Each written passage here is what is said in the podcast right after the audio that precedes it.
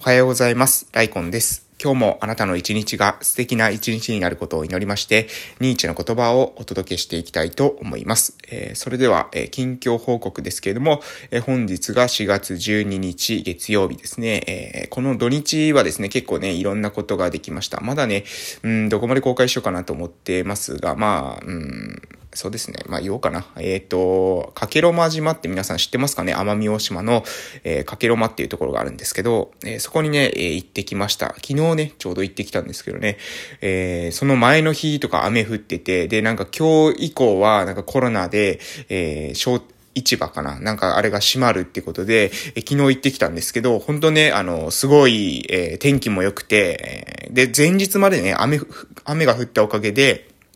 なんか滝があるんですけどね、えー、その滝も、えー、っとね、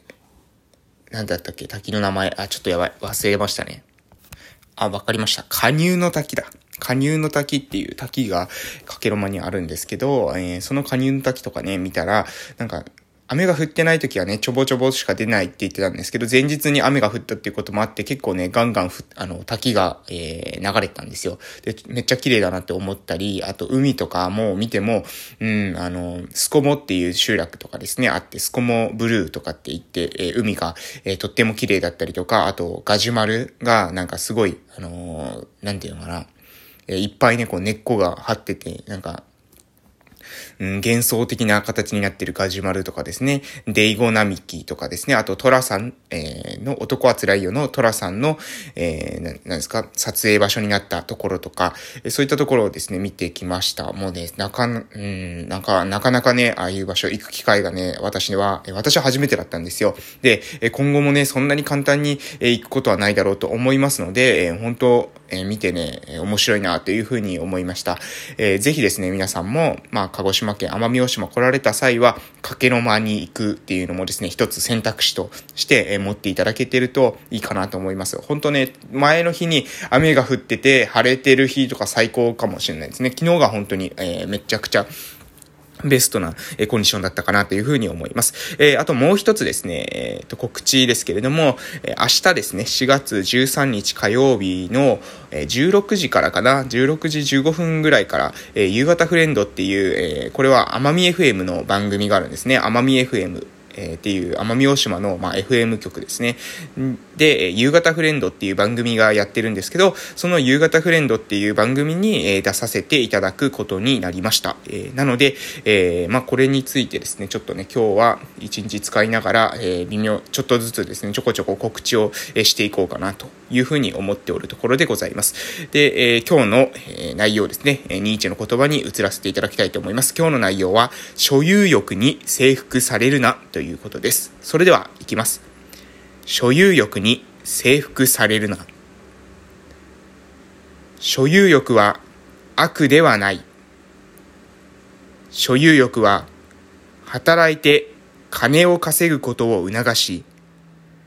その金銭によって人は十分な暮らしを送れるばかりか、人間的な自由と自立さえ得ることができる。しかし、人が金銭を使っているうちはいいのだが、所有欲が度を過ぎるようになると、人を奴隷のように使い始める。もっと多くの金銭を得るために、ありったけの時間や能力を使いやす日々が始まるのだ。所有欲は休みさえ与えてはくれない。こうして所有欲の手下となった人は完全に拘束される。内面の豊かさ、精神の幸福、気高い理想、といった人間として大切なものは無視されるようになる。挙句、金銭面だけが豊かで、内面がごく貧しい人間が出来上がる。だから、所有欲が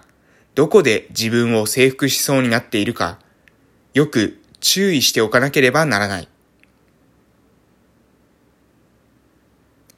はい、えー、漂白者とその影から所有欲に征服されるなというような、えー、内容でした。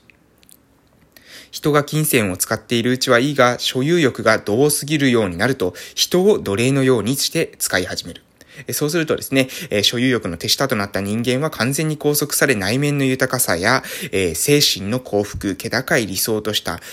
といったですね、人間として大切なものが、無視されてしまうということです。うん。これもね、えっとね、まあもう本当にね、その革新じゃ、革新的な部分ですよね。所有欲、えー、皆さんね、何かしらのに所有欲に駆られてることありませんかね？まあ、えー、よくね、あの、SNS とか見てるとね、あなんか、物欲、物欲みたいなね、あの、コメントでね、あの、あれも欲しい、これも欲しいみたいなね、えー、画像がよく上がってますけど、まあ、私はね、あの、うん、正直所有欲っていうのはないですね。あの、所有欲は、うん、こんなこと言ったらあれですけど、な、何かを、その、何かを達成するために、えー、必要なものとしては、ありますよ。欲しいものっていうのはありますよ。例えば、何でしょうね。私、今、この鹿児島県奄美大島で、えー、地域おこし協力隊をさせていただいて、で、その結果ですね、えっ、ー、と、村の、え村営住宅の方に住んでます。で、その村営住宅に住んでる時に、村の人がね、よく言うのは、実家も、えー、同じ州、えー、奄美大島の、その、同じ村の中にあるんだから、実家に住めばよかったのにとかっていうことをですね、言う人がいるんですけど、えー、それはね、えー、私は違うなと思ってます。で、これは、ただただ自分がその贅沢したいから、えー、そうやって、あの、なんですかね、村営住宅を使うっていうわけじゃなくて、えー、やっぱりね、まず、うん、何個、いくつか理由あるんですけど、まず、そもそもですね、えー、親と一緒に住んでいるっていう状態であれば、その仕事って100%パフォーマンス発揮できないと私は思うんですね。やっぱなんていうのかな、うん、やっぱね、どうしても、えー、一緒に親と住んでいると、その親に対する甘えみたいなのとか、依存っていうものがどうしてもね、出てくるんじゃないかなと思います。私はまあ、二十歳過ぎたらね、えー、まあ、よほど、えー、何ですか、その生活に困窮するとか、あと、よほどですね、そのお金を貯めて一発のチャンスを狙うために蓄財するとか、えー、そういうで、まあ、エネルギーですね、えー、戦うための、えー 資金っていうものを、えー、蓄えるっていう、え目的がない限りは、基本的にはですね、親元から離れて自分で生活をしていた方が絶対にいいというふうに考えてます。そして、それは、うん、やっぱりね、歩いてね、行ける程度の距離で、やっぱ入れてしまうと、なかなかね、あの、うん、依存が抜けないんじゃないかなと思います。もう親の介護っていう、こっちがね、介護するとかだったらまた別なんですけども、そうじゃなくて、やっぱまだ親が動けるうちっていうんですか、その時にあまりね、近くに住むっていうのは、これはね、精神的なね、依存を生んでしまうんじゃないかなと思います。なので、住む場所くらい、寝る場所くらいはね、別にしてた方が、えー、まあね、程よいその距離感というか、え自分の仕事に対してですね、ある程度こう全力でスイングができるんじゃないかなというふうに思ってます。で、まあ他にも理由があるんですよ。私のその、えー、今借りている村営住宅ってすごく広いんですけど、えー、これはね、あの、こ、これは別に他の住宅もいろいろあったんですね。ただ、なんでここにしたのかっていうと、やっぱまあ、運が良かったっていうのもありますよ。もちろんここが空いてたっていう、運が良かったっていう要素もありますが、このし、広いところじゃないと、私がこうやりたいことっていうのがなかなか難しいなというふうにも思ったんですね。えー、私がやりたいっていうのは、その、要するに、えー、まあ、私は最終的には子供たちの支援がしたいと思ってますけど、そのためにはね、コミュニティ形成っていうのが非常に重要だというふうに考えてます。で、コミュニティ形成をして、まずその、うん、なんていうかな、あの、まあ、えー、嫌われる勇気読んでいただけると一番わかりやすいとは思うんですけど、あの、共同体感覚ですね。えー、要するに、えー、誰か、うん、私が子供の支援したいって言っても、えー、今ですね、村にいる子供っていうのは、うん、もちろんですね、この、えー、村の、えー、親出身の子供もいるんですけど、そうじゃなくて、例えば I ターンで来ている子とかですね、要するに親がどこの、えー、親かわからないとか、まあ、え、えー、要するに血縁関係がないっていうことがあったりするわけですね。で、その時に、その、親戚だから、えー、この子は大切に扱って、えー、この子はね、血縁関係がない、えー、内地中って島の人は、えー、言うんですけど、えー、都会から来た人だから、あんまり関係ないみたいな感じでしていては、えー、島の発展ってないと思うんですね。そうじゃなくて、もうここで育ったすべての子供たちが、その村の子として、まあ、大切に育てられる。大切に扱われて、えー、で、それによって子供たちが、えー、出て行った後に、あそこででの生活良かったよね。自分の子供もあそこで育てたい、育てたいよねというふうに思ってもらわないと、やっぱ村は存続できないと思ってます。いくら、えその、その時その時で、え I ターンとかですね、様々な政策によって、大人、生産年齢の人口を入れてきたとしても、大人っていうのは必ず年を取るので、えその子供が、えまたですね、ここに住もうというふうに思うような、え村づくりをしないと、これ持続可能じゃないんですね。それをやっていくためには、じゃあどうするのか。え子供が、えもう一度住みたいって思うには、え子供が住んでてよかったって思うのが一番早いと思うんです。なので、私は今の、えこの村、え出て行ってるけど、戻ってこれない。え出て行ってるけど、戻ってこない。かもしれません。どちらかわかりませんが、え事実ですね、え出て行った村の子供たちのうちで、まあ私の同級生で行くと、私はですね、この村に一人しかいません。え、じゃあ同級生何人いたかっていうと15人います。つまり、え1割未満ですね、戻ってきている。割合としては。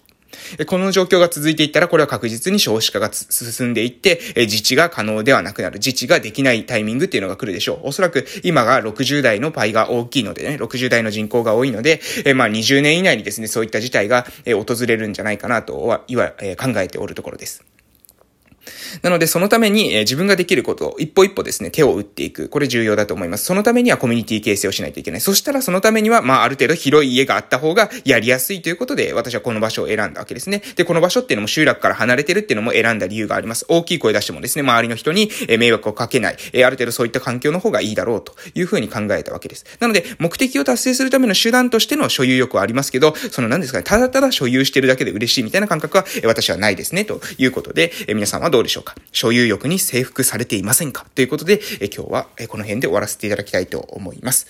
これから今日というあなたの人生の貴重な一日が始まります。良い一日をお過ごしください。それではまた夕方の放送でお会いしましょう。えー、ぜひですね、所有欲に自分は征服されてないか、それをですね、一日考えてみてください。それでは、いってらっしゃい。